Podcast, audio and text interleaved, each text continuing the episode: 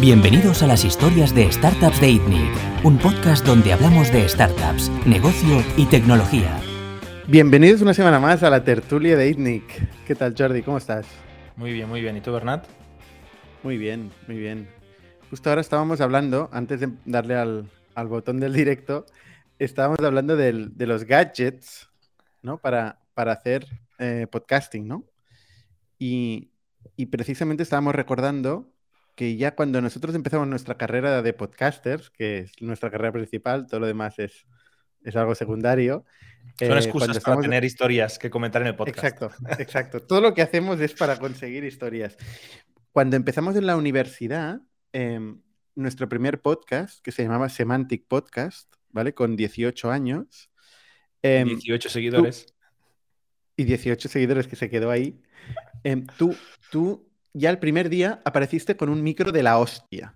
Pero con un micro que, que, ni Joe Rogan hoy tiene. Bueno, bueno. A ver. Quizá me gaste 100 euros. Quizá me gaste 100 euros, sí, sí.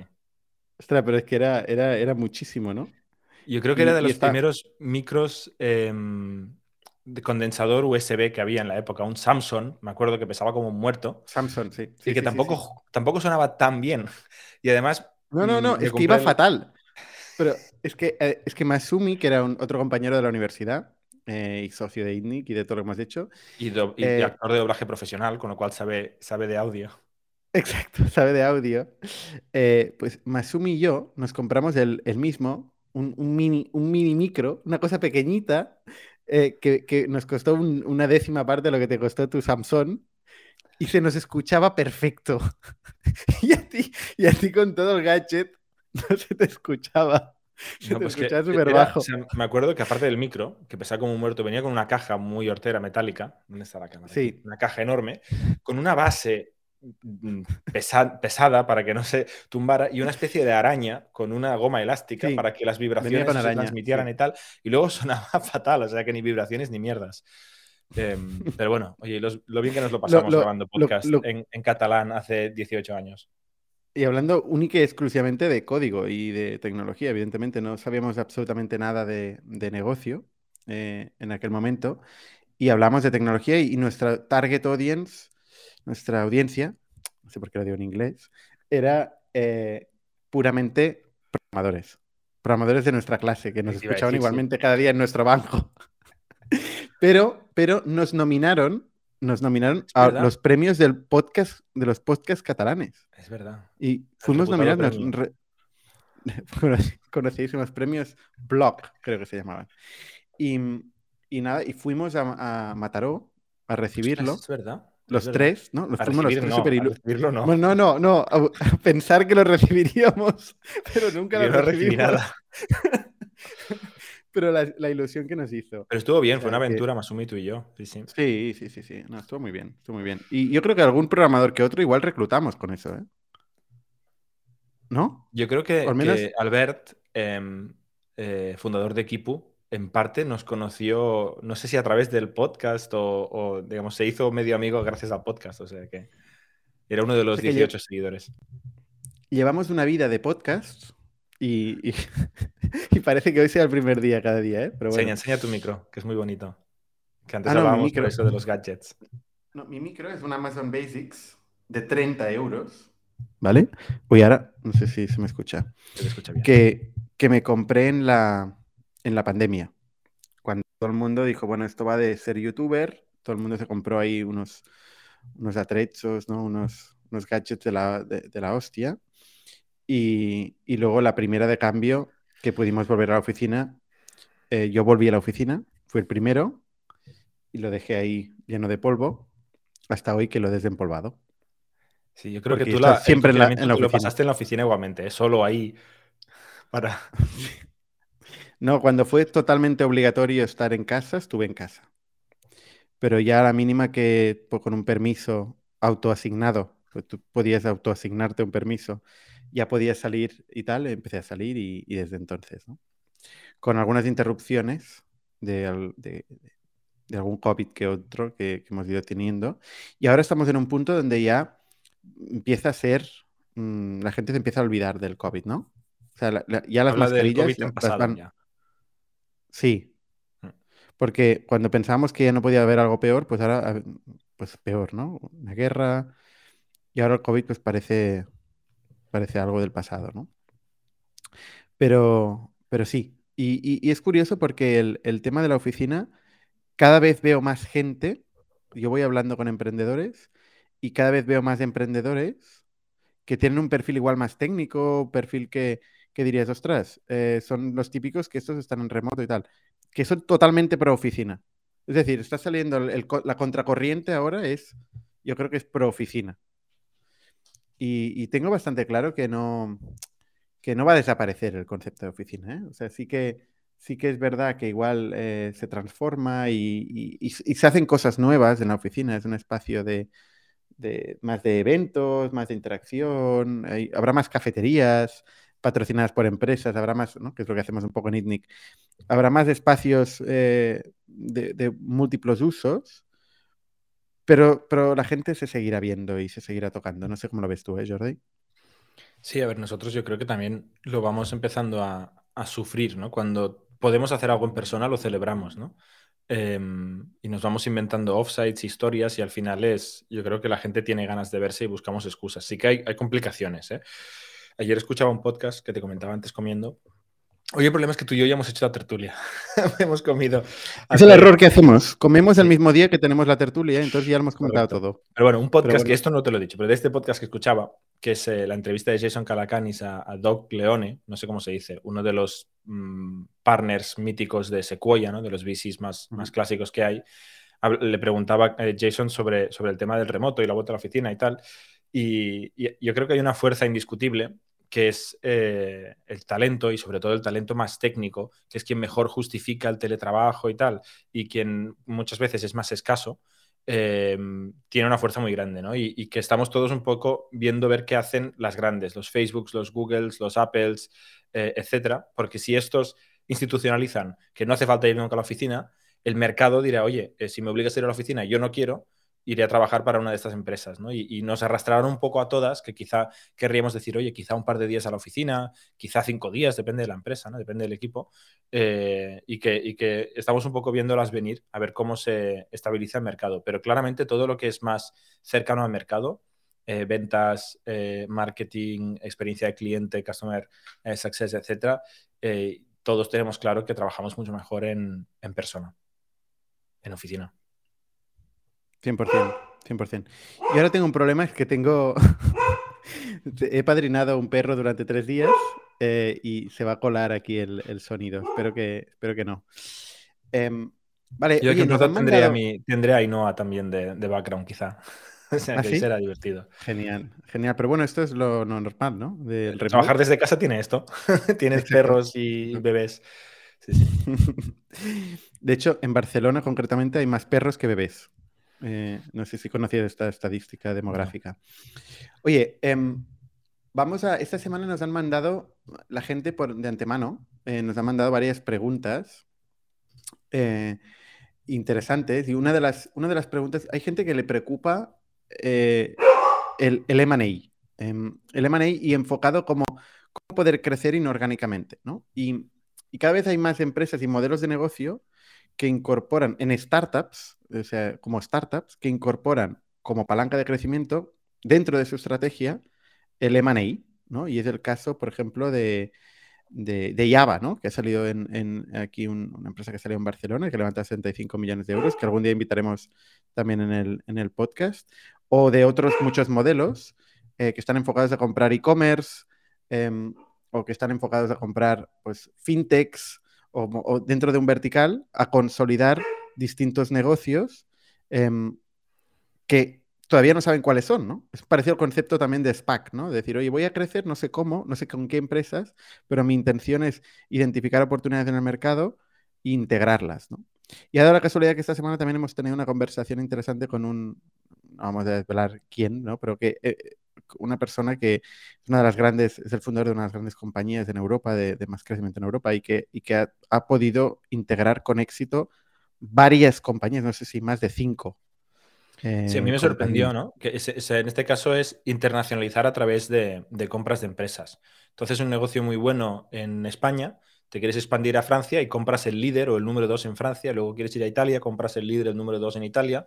Y, a mí me sorprendió de esta empresa que sus mercados más grandes eran a través de compras, no eran sus mercados locales. O sea que realmente son más fuertes gracias al, al M&A que sin, ¿no? Y, y lo han pagado usando el capital que habían conseguido levantar y la valoración de la compañía que habían conseguido crecer en su primer mercado. O sea, realmente es un muy buen uso de capital. Cuando tú eres más pequeño, pero consigues captar lo que te va a hacer crecer más en el futuro y, mantienes algo de ownership de la compañía. Realmente me pareció que tal como nos lo explicó, em, fue un caso de éxito brutal, ¿no? Algún día, si podemos explicar esta historia en el podcast, estará bien. Sí, y nosotros preguntamos siempre, oye, ¿cuál es tu superpoder? ¿no? Y siempre parece que el superpoder tenga que ser, pues, oye, pues construir producto o llegar al mercado, ¿no? Vender o hacer marketing, ¿no? Pero oye, hay, hay otros superpoderes, ¿no? Hay gente que lo que sabe es comprar compañías. Y oye, es una forma de crecer. Em, o levantar capital, que lo hemos discutido. levantar capital. Hace un rato. Exacto. Mm. Exacto. nosotros una de las cosas que nos damos cuenta es que saber levantar capital no es trivial. ¿no? Es, es lo mismo que, que, ir a vender a grandes empresas, ¿no? Tenemos el caso de PAC en el podcast hace, hace una, una semana.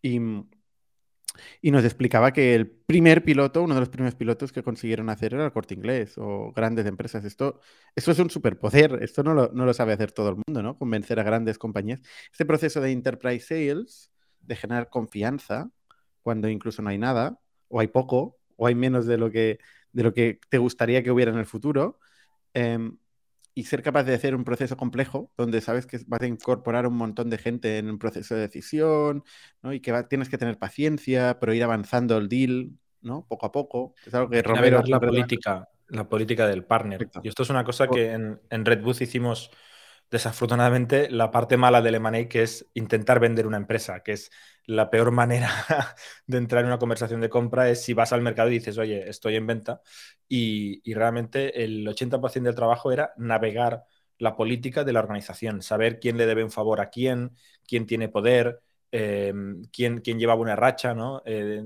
quién está a punto de cobrar el bonus y de qué depende el bonus y si tú le puedes ayudar. O sea, parece, parecen trivialidades, pero no lo son. ¿eh? Cuando, cuando nos acercábamos más era cuando se alineaban estas cosas y nosotros adaptábamos el deal o el timing o lo que sea a, esta realidad. Es decir, preparando una, una, pequeña revolución dentro de la compañía, ¿no? Que es la, la firma de un deal de un contrato que para la compañía igual no es muy importante, pero para ti te cambia la vida y que tú vas consiguiendo aliados, ¿no? Vas ayudando a personas, ¿no? Vas, vas entendiendo un poco cuál es la dinámica compleja de la organización, como dices, ¿no? Y al final esto tiene que acabar con una firma, ¿no? Con una firma o un contrato. Mm.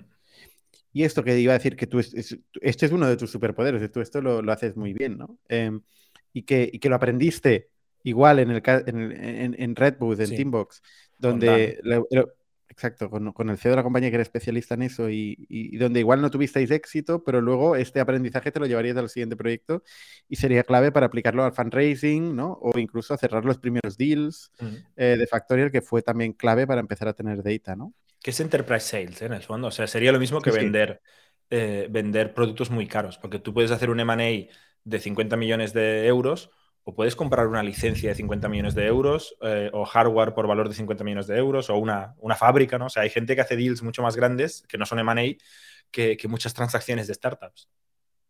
Claro, pero el concepto este de tener un plan de negocio, voy a comprar empresas, te dice, oye, mientras tanto, primero, tienes que aguantar, ¿no? O sea, tienes una serie de estructuras, tienes gente cobrando nóminas cada mes, mientras no aparece el deal, esta oportunidad y, y te puedes plantear cerrarla, tienes que seguir avanzando. Entonces, mientras tanto, Em, cómo vives, ¿no? Esto sería igual la primera parte del plan. Y luego la segunda es, oye, ¿cómo generas un pipeline de oportunidades? ¿Cómo vas a buscar suficientes emprendedores y empiezas conversaciones informales, ¿no? Con estos emprendedores que acaban por, eh, por ser integrados, ser absorbidos en tu estructura, ¿no?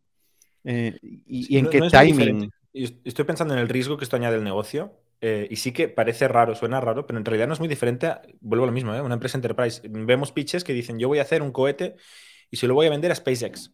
¿Cuántos compradores tienes? No, no, SpaceX es el único que me puede comprar. Pero no comprar la empresa, comprar el producto. O yo voy a hacer una infraestructura para telcos y se lo voy a vender a Telefónica y a, eh, no sé, ¿no? Como las, las tres telcos grandes de cada país. O sea, realmente hay un riesgo brutal que como no salga ese deal, estás frito. Em, y es lo mismo un poco con el, con el M&A, ¿no? Y nosotros no lo hemos hecho nunca. Cuando nos hemos planteado M&A como oportunidades de negocio, siempre lo vemos como un, opcional, ¿no? Hacemos un plan 100% orgánico y si tenemos suerte y podemos añadir inorgánico al crecimiento, pues lo haremos. Em, pero, pero el plan nunca ha contado con que pasara una magia, un deal de estos que, nos va a cambiar la trayectoria. Bueno, no lo hemos sabido hacer, ¿no? Seguramente yo, yo siempre me culpo a mí mismo de todo. ¿eh? o sea, realmente no hemos sabido eh, eh, trabajar una relación con un emprendedor a largo plazo para, para, luego poder juntarnos, ¿no? Eh, nos hemos enfocado a otras cosas, que es a intentar controlar nuestro, nuestro propio crecimiento, montar sistemas, producto y una maquinita de, tráfico para poder crecer. Y hemos obviado, y mira que recibimos muchas opciones de, tanto de, empresas que están buscando venderse, que eso generalmente ya es un, uy, ¿no? Eh, o sea, ¿por qué se quieren vender, no? Un poco...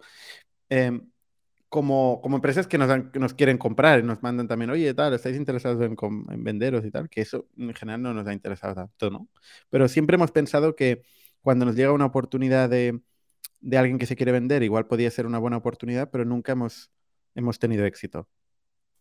No, tampoco lo hemos intentado de momento. ¿eh? O sea, yo creo que ya llegará el momento. Em, no lo hemos intentado fuerte, ¿no? Lo hemos hecho solo con equipos, no con empresas, ni con negocio, ni con carteles de clientes. Hemos visto oportunidades con equipos muy buenos. Mm. Luego, eh, en un proceso de, de M&A, eh, para entrar un poco más en, detalle y viéndolo siempre desde fuera, porque, bueno, yo soy muy curioso, pregunto mucho, ¿no?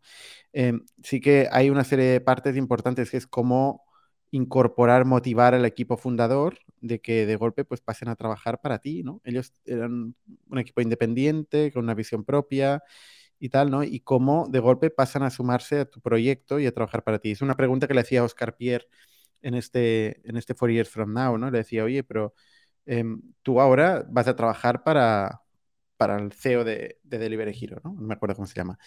Y, y, y me decía, sí, Sí, antes trabajaba para un board, eh, un board que tenía opiniones dispares, ¿no? Y, y, en el fondo yo estoy ejecutando mi visión, tengo fuerza y capacidad de ejecución, pero eh, mm, tengo que hacerlo con gente, tengo que sumar a gente, ¿no?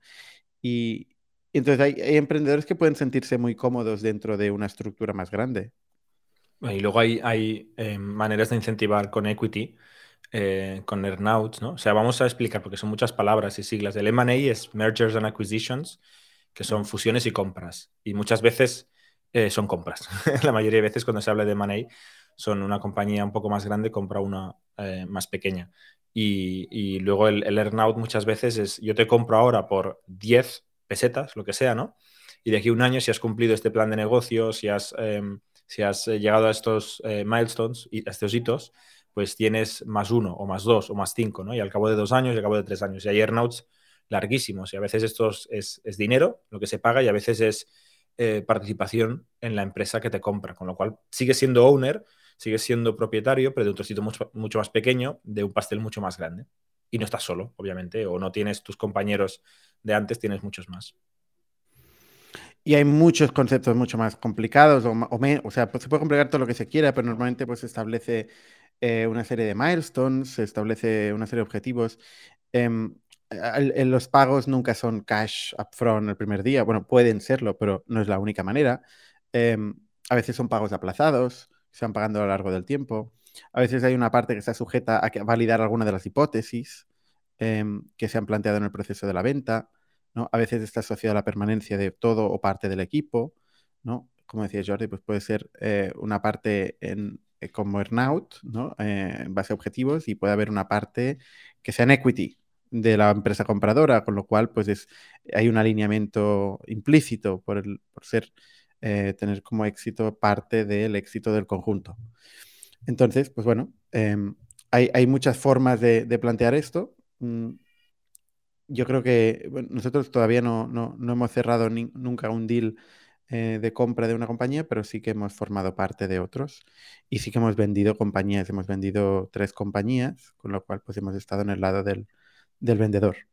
Y hay una razón por la cual da tanto miedo el tema del M&A y es que las estadísticas no van a favor. o sea, eh, la gran mayoría de, compras o de ventas eh, acaban destruyendo valor. ¿no? O sea, acaban, acaban fracasando de una manera u otra. No cumplen las expectativas ni del comprador ni del vendedor y, llegan a destruir valor para el cliente o para, o para los inversores muchas veces. que no es el caso para nada de este emprendedor con el que hablábamos de esta semana, que el 100% de las adquisiciones que había, que había hecho habían sido integraciones con éxito. pensemos que la integración eh, luego implica una serie de factores muy críticos. Primer, el primer punto es la integración del equipo. Eh, y, de la, y, la, conjunción de, dos culturas que pueden ser muy, muy diferentes, ¿no? Y que normalmente uno se percibe, siempre el comprado se percibe como el, como, ay, em, o sea, el equipo perdedor, digamos, de esta, de esta, de esta unión, ¿no? Eh, entonces, ¿cómo convencer a todas y cada una de estas personas que les había convencido otra visión y otra cultura a una nueva cultura, a una nueva visión? Pues no es trivial, muchas veces sale gente, ¿no? Por la ventana. Entonces ya está todo... Sí. Y no, en tema de la cultura em, se, genera un conflicto muy bestia, ¿no? Porque nuevamente una compañía cuando contrata personas em, tiene un criterio que lo aplica pues, de manera muy única a cada persona, ¿eh? las evalúa individualmente. De repente adquieres una compañía con 10, 100, 1000 empleados, vamos a poner 10 empleados para simplificar, y los miras como paquete. Porque si, si los tienes que entrevistar uno por uno, garantizo yo que no los contratarás a todos. Sería un milagro que hubiera un 100% de fit. Entonces, si durante el proceso de compra excluyes parte del equipo, quizá pierdes la oportunidad de compra, porque los emprendedores no quieren hacer, no quieren dejar caer a gente eh, a cambio de, vender la compañía, ¿no? Y si los adquieres a todos, estás filtrando, o sea, estás contratando por debajo de tu criterio habitual de selección y tienes un conflicto de recursos humanos ahí potencial donde no hay encaje, quizá esperas reconvertirlos, quizá no se reconvierten, ¿no? Y, se generan eh, que vienen en paquete muchas veces. Y esto es eh, peligrosísimo. Yo creo que es razón también de por qué las integraciones acaban fracasando, porque la casualidad de que el 100% de las personas encajen con la cultura del comprador eh, y con el criterio de selección y con las estructuras salariales, ¿no? con todo lo que conlleva una contratación, pues en paquete es, es casi nula la posibilidad de que esto eh, encaje perfectamente. Y por eso es tan, tan importante que entre los fundadores haya una sincronización de valores, o sea, que realmente haya un, un, clic ¿no? cultural y de afinidad, porque hay mucha más probabilidad que luego sus culturas se puedan juntar, ¿no? Cuando a veces esto se fuerza o es puramente una transacción eh, pues motivada por razones exógenas o yo qué sé, o, puramente económicas, pues hace que, que, luego estas integraciones culturales pues sean mucho más difíciles. ¿no? Si, hay, si los fundadores se, se, entienden muy bien, yo creo que es el caso un poco nuestro de cuando absorbimos la, eh, a, Codegram, ¿no? una compañía que en este caso estábamos, como decía Jordi, comprando principalmente el equipo, el talento, ya había una afinidad muy grande con el equipo em, fundador, ¿no? Entonces, pues esto fue mucho más fácil la integración de la cultura y aún así, pues bueno, siempre hay en los dos lados, ¿eh? por parte de los trabajadores que se incorporan a una nueva visión, como por parte de la empresa, puede haber ciertas eh, fricciones, ¿no? yo creo que es, es algo natural. Luego, eh, eh, esta es la parte de, la cultura. Eh, y luego está la parte de, del producto, ¿no? pues muchas veces se adquieren dos productos, cómo estos productos conviven, ¿no?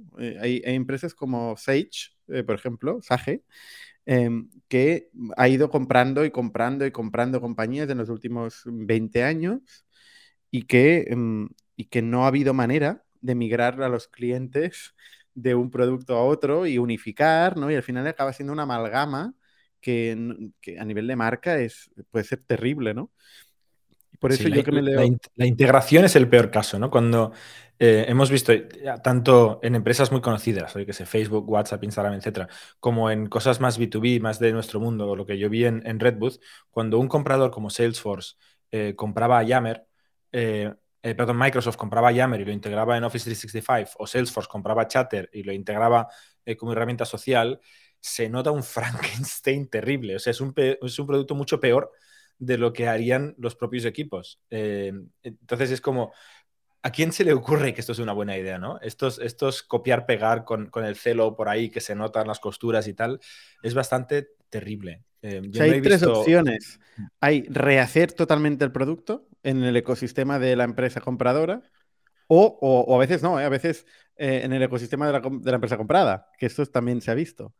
Hay casos em, donde el comprado sustituye el comprador. O sea, hay empresas con muy buenas finanzas y un producto. Ah, no me acuerdo ahora, hay una empresa que hace un. Vend. Exacto, exacto, exacto. Que una empresa muy sana, muy fuerte, con muy buen negocio, pero un producto viejito, eh, y unos modernos que hicieron un producto de puta madre, pero que no consiguieron monetizar, les compraron, tiraron su propio producto a la basura, que demuestra una humildad terrible, o sea, terrible, no, admirable, eh, y los sustituyeron por el que acababan de, adquirir y aquí no ha pasado nada, ¿no? Y incluso a veces la marca. Hay empresas que compran, una grande compra una pequeña y se queda con el nombre de, de la pequeña. Em, Sí, sí, y luego hay, yo creo que los que mejor lo hacen es cuando mantienen independencia, ¿no? Que sería el caso de un, Facebook, em, Instagram, WhatsApp, donde integran el back office y tal, pero el producto y la experiencia de usuario la mantienen bastante independiente. Y esto acostumbra a ir mucho mejor que cuando lo intentan fusionar todo. Bueno, depende, porque a veces también compras un software porque se está quedando. Depende de las razones por las que compres el producto, porque a veces lo que compras es clientes o, o piensas que compras clientes y que luego los moverás, ¿no? Y a veces lo que compras es tecnología o depende, ¿no? Si es un producto antiguo y lo que quieres es modernizarlo, pues sí o sí vas a tener que moverlo. Pero bueno, en este paradigma donde hay matar el producto comprado, punto número uno, y mover a los clientes, integrarlo como Frankenstein, o rehacerlo y acabar quedando uno, eh, pues bueno, hay, hay, los tres, digamos, hay los tres paradigmas. La, la, otra, la última motivación de comprar compañías es mover, es comprar esta base de clientes que siempre se acaba complicando más de lo que uno piensa, ¿no? Pues dices, bueno, voy a, voy a mover a los clientes, ¿no? Ya los tengo, los voy a mover. pero, claro, pero estos clientes reciben una llamada de alguien que les dice que les va a cambiar el producto y, evidentemente pues no tienen por qué querer hacerlo. Y te encuentras con, volviendo al ejemplo de Sage, de Sage, que tiene de los últimos cuatro años como, como uno de los eh, principios estratégicos que, que en los annual shareholders meetings eh, publican es el One Sage, ¿no? Es, este objetivo estratégico es conseguir juntarse, unificarse y no hay manera, ¿no? Y luego hay que mantener y soportar todos estos productos, tecnologías diferentes, equipos. Bueno, es un es terrible. Y una cosa que sí que nos fue muy bien a Redbooth, aunque no fuera con final feliz, pero nos, abrió las conversaciones de Money, eh, era realmente este Frankenstein hacerlo antes, ¿no? O sea, eh, si tú quieres, si tú eres Yammer y quieres que te compre Microsoft, hacer una integración brutal con Office 365, con el single sign-on, ¿no? hacer una UI, incluso hacer un, diseños, aunque no los puedes programar, pero hacer diseños y un PowerPoint de cómo quedará totalmente integrado. Y con esto vas al equipo de Business Development y de Business Development te pasan a Corporate Development y si todo va bien con el board o CEO, etc.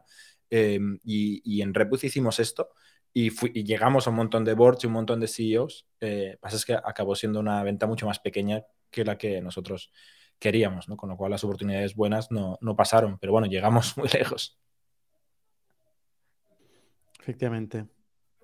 Otra pregunta que nos, hacen mucho eh, y, que mi respuesta ha ido variando a lo largo del tiempo es, ¿cuál es una, la dilución ideal para un equipo de fundadores, ¿no? O sea, ¿cuánto un fundador cree que se está diluyendo demasiado o poco? ¿Cuál es el criterio? Em, ¿Tú qué respondes a eso, Jordi? Bueno, la dilución ideal es cero, es evidente. Ah, bueno. O sea, a partir de ahí es, el mercado, ¿no? Como todo en esta vida. Ya, pero ¿cómo vives tú? ¿Cómo, cómo asumes? ¿Cómo interiorizas la dilución? Y, yo creo que hay un momento muy importante que es eh, el cambio de mayoría, eh, que yo creo que lo tienes que retrasar todo lo posible. ¿no? Cuando el equipo de fundadores pierde la mayoría, eh, hay un cambio real y legal con implicaciones muy bestias de quién toma las decisiones. ¿no? Si, si, si se pierde la mayoría, quién decide que la empresa se vende o continúa operando o hace una ampliación de capital y tal, va marcado por, por quién sume mayoría. Entonces ahí es muy importante luego el detalle. ¿eh? La deducción no es solo un número, son cláusulas en un pacto de socios, son eh, maneras de sobreescribir o de protegerse contra diferentes decisiones, es que delegas en el consejo, que delegas a la Junta General de Accionistas eh, y luego también alianzas. con quién cuentas, ¿no? Porque tú puedes perder como emprendedor la mayoría, pero tener un business angel o tener un inversor mm, temprano que sabes que puedes contar con ese inversor y que con lo cual mantienes la mayoría aunque no sea aunque no sea solo, ¿no? Pero obviamente eh, mantener esa mayoría de, decisiones estratégicas es la cosa más, más clave. Y en mi experiencia, la dilución que duele más es la del principio, porque parece que tienes menos a perder, ¿no? Yo creo que tienes una cosa, tienes 100% de una cosa que vale muy poquito, en ese momento, eh, racionalmente vale poquito, porque hay poco hecho, y, pues pierdes un 20-25% y dices, bueno, es necesario y tal.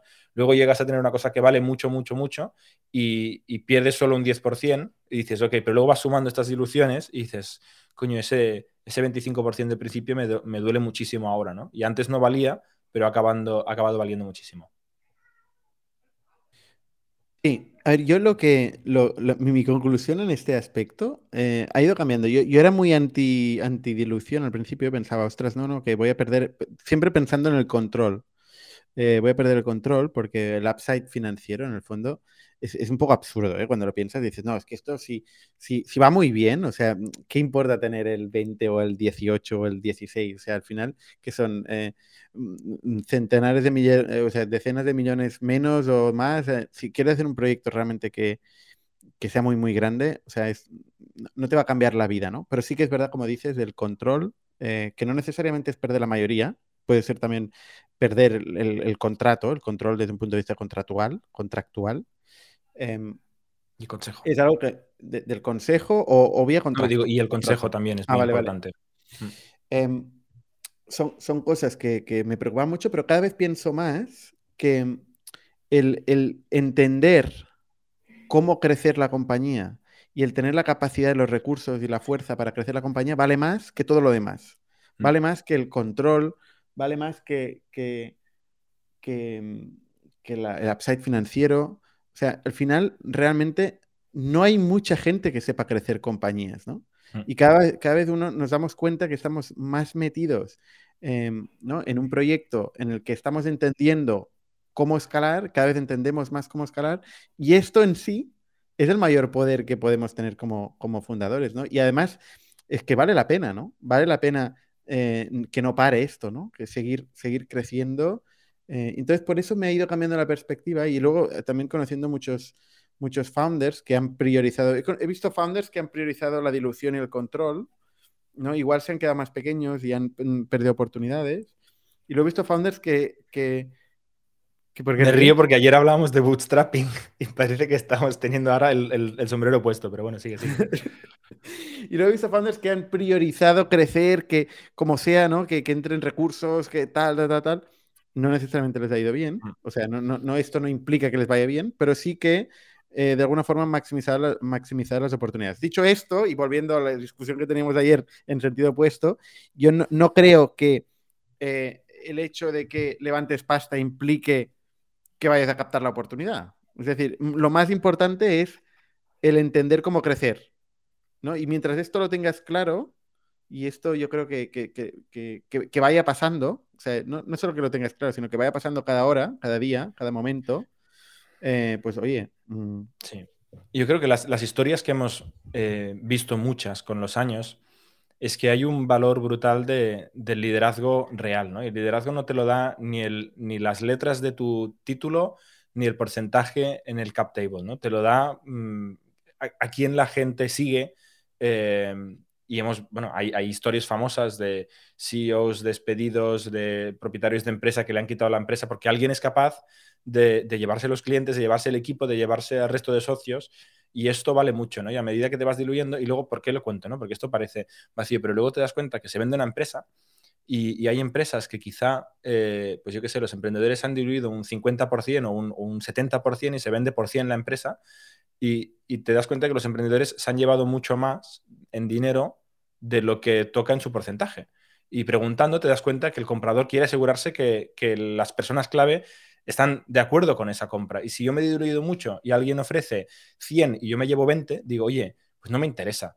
Eh, y dicen, ya, pero tú te llevas 20 por lo que te toca, más 30 porque eres muy importante. Y, ahí el cap table se lo pasan por el forro, con cariño, eh, los vendedores y los compradores porque luego está el, socio que tiene el 30%, pero no pinta nada, y dice, ya, yo me puedo poner muy pesado con que tengo el 30%, pero no pinto nada, porque esta conversación no la tengo yo, la tiene el líder de mi empresa con el líder de la empresa que compra. Y yo más vale que no moleste mucho y que se sigan respetando las, más, lo más que se pueda, ¿no? Las inversiones que se han hecho y el retorno que esperamos, pero tienes las de perder, porque quien tiene la paella por el, la sartén por el mango son los. La sartén por el mango son los líderes. Vaya catalanadas que hacemos, ¿eh? eh, eh esto que estamos diciendo em, e, es súper interesante, ¿eh? O sea, y, yo creo que... no, es que es un tema, es un tema que, está, me está resonando mucho. yo creo que los, em, los inversores buenos saben hacer matching entre la estructura del capital y la estructura del liderazgo efectivo y el liderazgo real. Los que no saben hacerlo, les sale el tiro por la culata.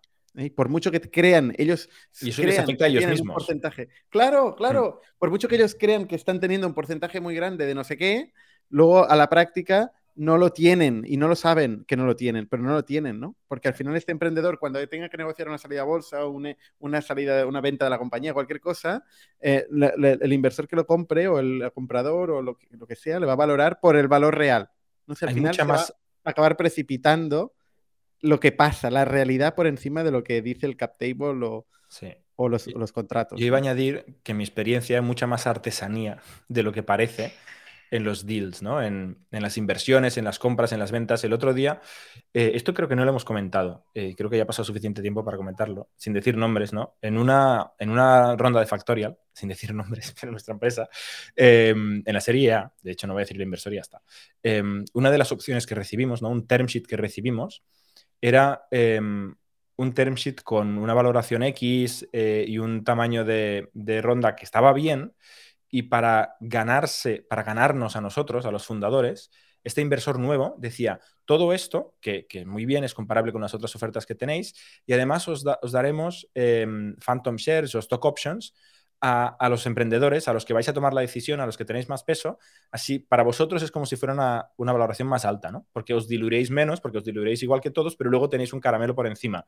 y esto es casi, es una extorsión al final, ¿no? Porque tú sabes que el acuerdo es el mismo para todos, pero que hay una persona o un equipo que son los emprendedores o fundadores en los que firman los papeles y a eso se les da un caramelito eh, para que te elijan a ti y no al otro. Y van contra del resto de socios, ¿no? Y nosotros en este caso dijimos, oye. El pobre eh, Business Angel. ¿no? El pobre Business Angel y el VC de la ronda anterior. Y nosotros como emprendedores lo hablamos y dijimos, no queremos hacerle una putada a los que han confiado en nosotros hasta ahora y nos han ayudado a estar aquí hoy, con lo cual hacemos algo y las mismas reglas para todos, ¿no? O sea, si nos intentan joder, ya aprovecharemos que tenemos más poder, pero cuando tenemos que usar responsablemente este poder, siempre decimos, oye, nosotros representamos a nosotros mismos, pero también al Business Angel, que nos salvó la vida cuando estábamos a punto de morir, y al inversor de la ronda SID, que invirtió cuando teníamos tres semanas de runway, y, no vamos a hacerles la cama, ¿no? Vamos a, vamos a representar bien todos los intereses. voy a hacer un paralelismo entre esto que estamos hablando de la estructura de capital de las empresas con la estructura de liderazgo de las empresas. Hay mucha gente que nos pregunta, yo, ¿cómo desarrolláis el talento?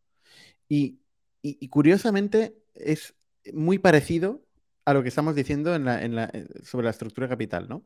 Em, o sea, si nosotros somos capaces, como líderes de un negocio, de una organización, de encontrar el liderazgo real, más allá del liderazgo jerárquico, el liderazgo formal, sino encontrar el liderazgo real, es decir, aquella persona que cree en la visión y está haciendo y ejecutando cambios por encima de su estructura, de su organización, de su equipo, de la política, de, está consiguiendo impactar y hacer cambios. Y nosotros somos capaces de hacer crecer esta persona eh, y que esta persona adquiera el liderazgo formal, es decir, machear este liderazgo em, real con el liderazgo formal, estamos creando una organización imparable, sólida, con un liderazgo muy fuerte. ¿no? Versus algunas organizaciones que crecen a sus líderes en base a la política o en base a, estructuras débiles que luego no machean la realidad y que no consiguen afectar la realidad, ¿no? Por mm, mucho que ellos piensen, he puesto a esta persona, que yo pienso que tal, que me ha dicho esto, me ha dicho lo otro, pero luego esta persona no es el líder de verdad, ¿no? Eso pasa probablemente el bueno se vaya. Sí, pasa en empresas grandes eh, donde hay líderes y títeres, ¿no? Eh, y, mucha gente sabe que aunque una persona tenga el, job title, ¿no? el título, eh, hay otra persona quizá en la sombra que es la que lo está moviendo todo y tal, y si eso no, coincide, la persona buena se va, el líder de verdad se va, si no le acaba reconociendo su liderazgo, y, el otro eh, hace daño, ¿no? porque va promocionando a más títeres que son de su cuerda, de su estilo. O sea, fijaros que al final esto va de liderar, y, lo difícil que es liderar un proyecto que tenga sentido y sentido a largo plazo, no liderar por liderar, sino liderar un, proyecto, una visión que tenga sentido y que, pase, que vaya pasando. ¿no? Liderar significa también ir, ir ejecutando, no solo tener ideas, sino conseguir que pasen eh, y conseguir que pasen en el tiempo. Y, lo mismo con los inversores, ¿eh? para cerrar el, círculo. O sea, al final, cuando, cuando los inversores ven que hay alguien en el otro lado, em, a no ser que sean muy malos, los inversores tienen clarísimo su, rol em, y hacen de, te, ayudan a, contrastar una idea si se lo pides, ¿no? Dan su opinión en privado, pero respetan muchísimo si hay alguien en el otro lado. El problema es cuando se va o se hunde la persona que hay en el otro lado del equipo emprendedor, que entonces se ven un poco forzados a meterse y, empieza a ir ya todo mal. Eso lo hemos visto también muchas veces. Oye, si queréis, eh, podemos pasar a, las preguntas que, nos hacéis. Queda un cuarto de hora. Em, a ver, la primera pregunta que nos habéis hecho hoy. ¿Cómo financiaríais proyectos de Deep Tech en España, Jordi? A ver, en España y en cualquier sitio, ¿no? Eh, o sea, un proyecto de, deep, Tech lo entiendo como un proyecto donde hay que hacer una inversión inicial muy alta antes de llegar al mercado. Em, porque si no, hay que hacer lo mismo que en cualquier otro proyecto. Pero entiendo que el hándicap aquí, el reto es que no se puede llegar al mercado hasta después de haber hecho una inversión muy alta en I+.D. o en, o en desarrollo de, la tecnología. Eh, hay, inversores especializados. O sea, al final hay, hay de todos los estadios. El otro día, voy a poner un ejemplo. Vino un proyecto que hacía cohetes em, en el Pitch to Investors y claro, estaba en una fase donde era demasiado temprano para que un inversor que no sea especialista se meta em, y no tenían friends and family con dinero. Y yo les decía, oye, pues busca foods, ¿no? Al final. Y, mi sugerencia es decir, si hay muy poca gente en el mundo que entienda lo que estás haciendo tú, ¿por qué no te vas a buscar los primeros 100 empleados de SpaceX o de Blue Origin o empresas que hacen cosas parecidas a lo tuyo, que habrán ganado mucha pasta con sus stock options después de las IPOs de estas empresas, que seguramente sean business angels, y te pueden ayudar un montón, te pueden ayudar con conocimiento, eh, y, si lo tuyo vale algo, si tú te crees que realmente lo que estás haciendo está bien, van a querer invertir porque lo van a entender. Entonces hay, hay maneras de, hackear un poco esto, pero, pero sí hay que ir a gente que lo entienda, si no la gente va a salir corriendo. Y luego, ¿qué, qué, significa Deep Tech? ¿no? Porque, claro, dices, bueno, es que voy a generar un algoritmo, voy a generar un hardware, ¿no? Y, el hardware tiene una serie de barreras de, fabricación, pero, pero tienes que encontrar este, esta unidad, esta unidad de validación básica, más allá de tu voluntad y tú ser un ser que quieres hacer algo. O sea, esto no es invertible, es una cosa que repetimos mucho cada semana, ¿no? La voluntad en sí, la mera voluntad, no es invertible a no ser que sean por fools o por tus padres. Em, pero, pero el, hecho de, tener algo ya, o sea, el probar algo, es decir, si tú eres un científico y sabes, tienes un algoritmo sobre el que luego vas a construir algo, o has sido capaz de validar que existe, pues no sé, eres un científico, has conseguido hacer un experimento que puede ser el principio de una nueva línea de investigación. Tienes que encontrar cuál es esta primera unidad de valor, esta unidad de validación, que a tú te genera la convicción suficiente como para dedicar 10 años de tu vida o un X tiempo de tu vida, de tu patrimonio, de tu tiempo en esto y tienes que ser capaz de comunicarlo muy bien. Porque al final esto es el hecho invertible. El hecho invertible no es tu voluntad, sino el hecho de que tú has encontrado algo, has descubierto un filón y te crees, tienes, has desarrollado la convicción que tienes la capacidad única o al menos una capacidad competitiva de aprovechar esta oportunidad, ¿no? Em, yo creo que, bueno. No somos expertos en Deep Tech, ¿eh? por si no había quedado claro. ¿Qué le dirías a, vuestro yo de 20 años menos, Jordi? A ver, yo tenía 15 años, ¿no? De 20 años. Menudo gilipollas, seguramente. Eh, no lo sé. Es una pregunta profunda esta, ¿eh? Sí, no, yo creo que no, no, estas preguntas que siempre mm, te hacen, no sé, siempre, siempre hacen estas preguntas, ¿no? ¿Qué harías diferente? ¿Qué te dirías? Claro, pues no dice, no diría que, harías diferente, ¿no? Dice, ¿qué le dirías? ¿Qué te diría? Pues no, pues lo mismo, ¿no? Buena suerte. Lo mismo que, ¿qué harías diferente? Em, no sé, yo, yo sí que lo, lo, lo, que tengo claro es lo que le digo hoy a la gente de 20 años. Eh, pero no, no a lo que me diría a mí mismo. Eh, no sé, es difícil de, de responder esta pregunta. Lo único que me ha arrepentido de aprender más tarde son temas eh, financieros. Es lo único que me hubiera gustado saber antes. En general, lo que hice, estoy contento con lo que hice hace 20 años, con lo cual, adelante. Em, siguiente pregunta. Bueno, alguien que quiere aplicar a Factorial, pues ahí fantástico. Estamos contratando mucha gente. En la página web hay un enlace.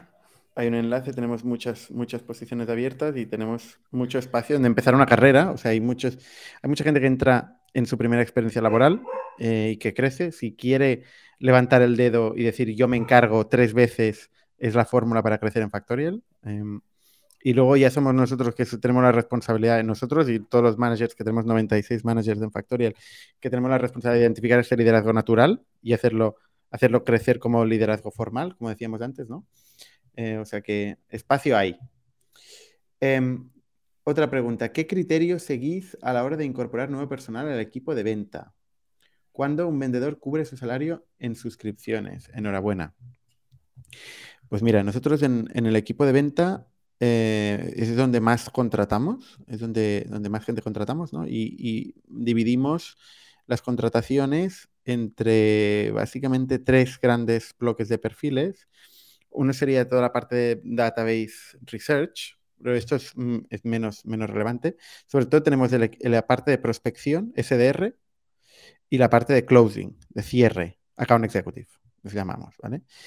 Em, eh, SDR eh, son, son, dos roles que no son comparables, es decir, no, no es que uno sea más fácil o más difícil, son, son trabajos distintos, ¿no? El, el, el, SDR es el que sale a cazar, o sea, sale fuera, ¿no? en el mundo, en la selva, y genera oportunidades vía generación de misterio, o sea, generar curiosidad eh, a, nuestros targets. Y el closer, es, digamos, el account más, es más el técnico, el especialista, que a partir de ya alguien ha generado esta curiosidad, si alguien le ha traído una oportunidad encima de la mesa, es capaz de técnicamente identificar exactamente el problema, ver si le puede o no le puede ayudar, porque puede ser que no le podamos ayudar al target, y convertirlo en oportunidad. ¿no?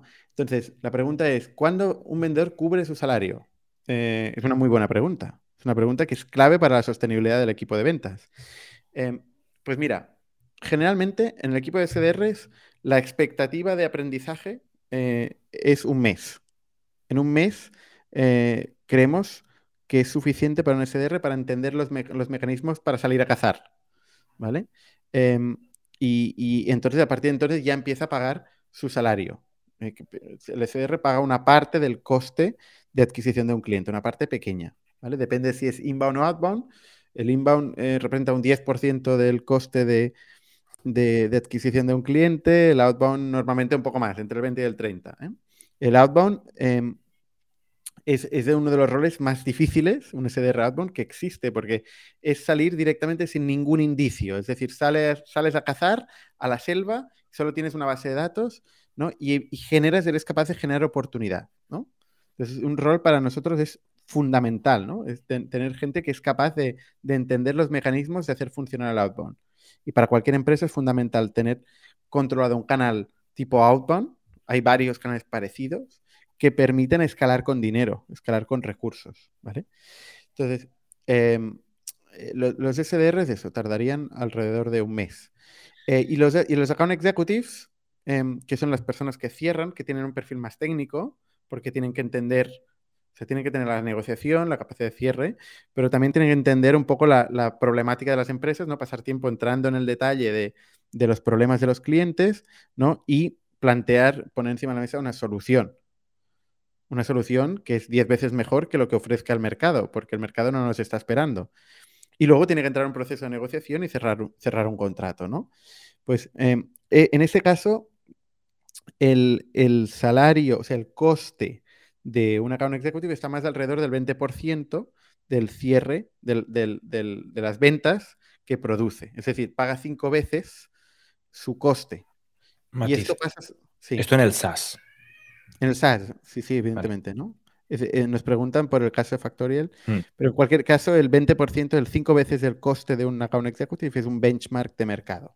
De SaaS, con márgenes brutos y con repetitividad y tal, ¿no? Exacto. Eh, el margen bruto lo cambia todo. El otro día hablaba yo con un candidato, decía, yo tengo una cuota de 8 millones de euros. Eh, digo, bueno, enhorabuena.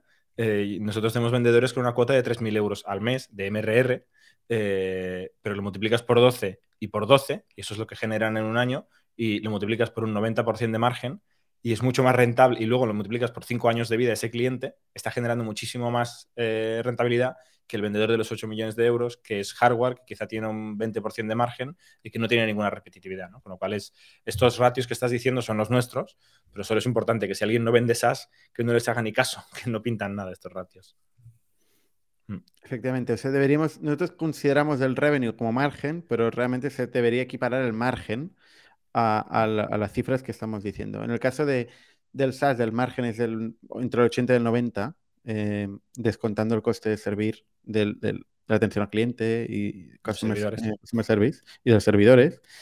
Em, pero, pero bueno, en los otros negocios deberíamos considerar el, el margen, bueno, y la repetitividad. Bueno, hay un conjunto de... Se puede complicar todo lo que queramos. A la hora de la primera parte de la pregunta, ¿no? De qué, buscamos en vendedores, yo creo que hay una cosa que en los primeros 50 vendedores, quizá, ahora hemos contratado muchísimos, ¿no?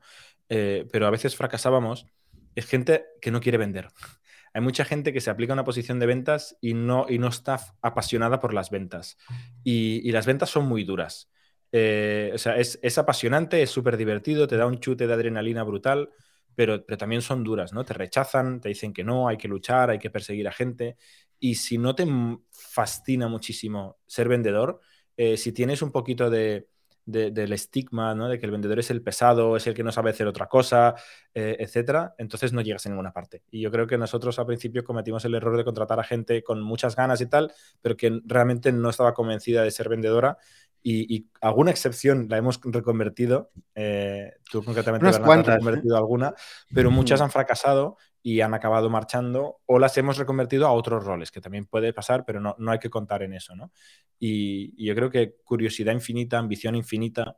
Es que em, nosotros mismos somos este perfil, ¿eh? O sea, nosotros somos un perfil reconvertido, nosotros somos ingenieros.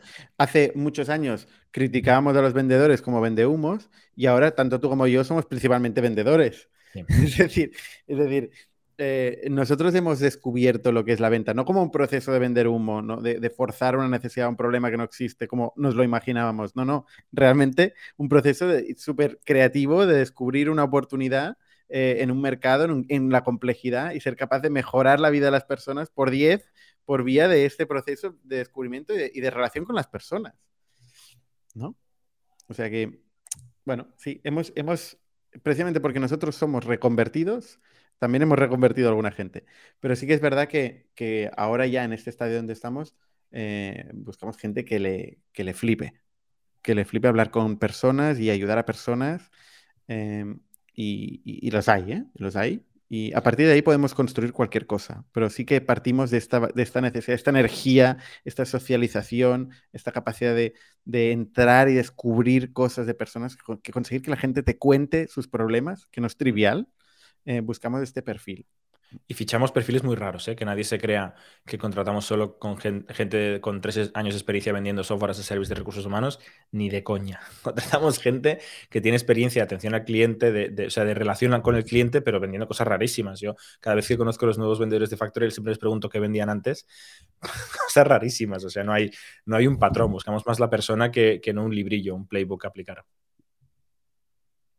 Efectivamente. Y por cierto, Em, otra cosa que hacemos los 96 managers de Factorial, y Jordi y yo en particular, es hiring, que no deja de ser parte de un proceso de venta. Es decir, nosotros eh, dedicamos gran parte de nuestro tiempo a hacer eh, entrevistas. Estamos, yo antes lo pensaba, entre 4 y 5 a la semana eh, hago entrevistas a candidatos y siempre lo he hecho y sigo haciéndolo. Y cualquier persona en mi equipo sabe que me puede em, meter en un proceso de entrevistas o, para, darle una opinión, em, aunque yo confío en mi equipo, pero siempre estoy disponible para dar una opinión y yo mismo estoy buscando gente, o sea, es, un proceso que no para y, y, nuestros managers también tienen esta característica, es decir, tienen que tener esta componente de entender que el recruitment es parte de su problema, parte de su gestión, no sirve, no sirve nada un gran general si no es capaz de formar su ejército eh, con lo cual, pues todos los managers son recruiters también, ¿eh?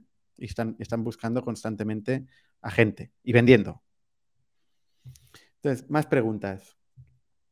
Eh, si estuvieras empezando vuestra carrera profesional, ¿qué haríais? Haciendo nada. Lo que hemos hecho. Puedes mirar el LinkedIn. Exacto, lo mismo. Eh, ingeniería informática, nos hubiéramos conocido el primer día en el autobús, un podcast. Em, Vale, eh, ¿cuáles serían las cualidades que buscáis en un equipo de finanzas y un director financiero, Jordi? Depende muchísimo de la etapa de la compañía. Em, igual que a veces digo que, una startup no tiene CEO eh, durante muchos años, es un, alguien tiene el, título, pero en realidad tiene un programador, o tiene un vendedor, o tiene un diseñador, o tiene un, algo. Eh, en finanzas, realmente las compañías durante los primeros años y, la, etapa más, más temprana, lo que tiene es un contable, un controller, em, un gestor, y eso se puede externalizar bastante. ¿no? Yo creo que cuando las compañías empiezan a tener complejidad financiera, ya sea eh, bien por el negocio, ¿no? por la cantidad de pagos y cobros que se generan, eh, o bien por la financiación, eh, préstamos, capital, estructuras internacionales, etcétera. Entonces depende de la necesidad de la, de la compañía. Es, es, una respuesta poco útil, pues que la pregunta no, no, ayuda, ¿no? Em, hay empresas que necesitan expertos en, deuda, ¿no? Como estas compañías que ahora están haciendo em, en el mundo fintech, pues ahí un financiero seguramente será un, artista de crear nuevos productos de deuda. Si eres un e-commerce, lo que necesitas es alguien que te mantenga el ciclo de, caja al milímetro, ¿no? Al, al, micrómetro, que realmente tú tengas clarísimo que estás aprovechando todo el capital volando para ayudarte a crecer porque todo eso es deuda que no necesitas levantar o capital que no necesitas diluirte. Eh, entonces, depende mucho de la empresa. En cualquier caso, es, una, persona que permite que los emprendedores podamos ser creativos, experimentar, explorar cosas y no nos muramos. Es decir, que, mantengamos dinero en la caja, que tengamos claras las consecuencias de lo que estamos haciendo, em, que cumplamos con las obligaciones, eh, en el fondo que sigamos vivos, eh, que sigamos vivos mientras estamos descubriendo cuál es el camino para escalar. Y luego cuando podamos escalar, que podamos hacerlo en condiciones, con recursos, de forma, con las obligaciones legales, con todo, eh, pues todo como debe ser, ¿no? Yo creo que dos, dos cosas más sobre, sobre el equipo financiero. Una, que es la más importante de todas, y no la he dicho porque la he dado por sentado, pero la voy a decir, eh, que es la confianza. le estás dando las llaves de la caja a veces literalmente, ¿no? Bueno, no es, una caja literal, es una cuenta bancaria, pero le estás dando eh, poderes para que acceda a la cuenta bancaria eh, y, pueda hacer lo que quiera con ese dinero, con lo cual confianza ciega, absoluta. Em, con, el dinero de la empresa, con los pagos y cobros de la empresa. Absolutamente crítico la confianza.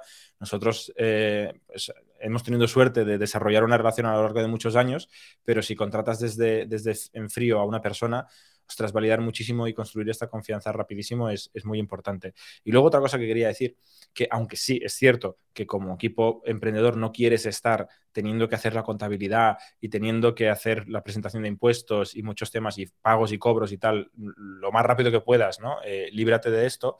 Eh, hay que entender las finanzas. Yo creo que una cosa que también antes decía, ¿no? que yo hice un poco tarde, es entender los conceptos básicos de finanzas. Y hay un montón de libros de finanzas para managers, finanzas para no financieros, conceptos para entender muy bien todas las líneas de una, de una pérdidas y ganancias, entender eh, el balance, entender la contabilidad, eh, suficiente como para poder saber esto que estoy haciendo es rentable, no es rentable, tiene sentido, esto es una inversión, es un gasto fijo, es un gasto operativo.